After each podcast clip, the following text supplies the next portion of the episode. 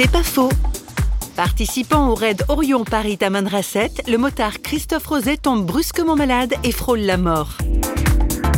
On me ramène à l'hôtel avec un gaillard qui fait partie de l'équipe médicale de l'organisation et qui va, dans un premier temps, m'enrouler de couverture, me mettre dans la baignoire, mettre un fond d'eau, mettre au bain-marie. Et pendant la nuit, je fais à cet ami, euh, va voir chercher ma veste, j'ai cette petite Bible dans la poche, bon, il, s'exécute. Ah, tu dois être un, bon croyant, toi, parce que tu as pris une Bible.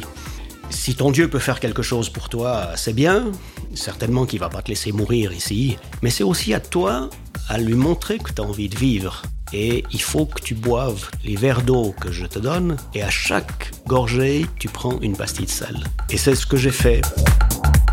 C'est pas faux, vous a été proposé par Parole.fm.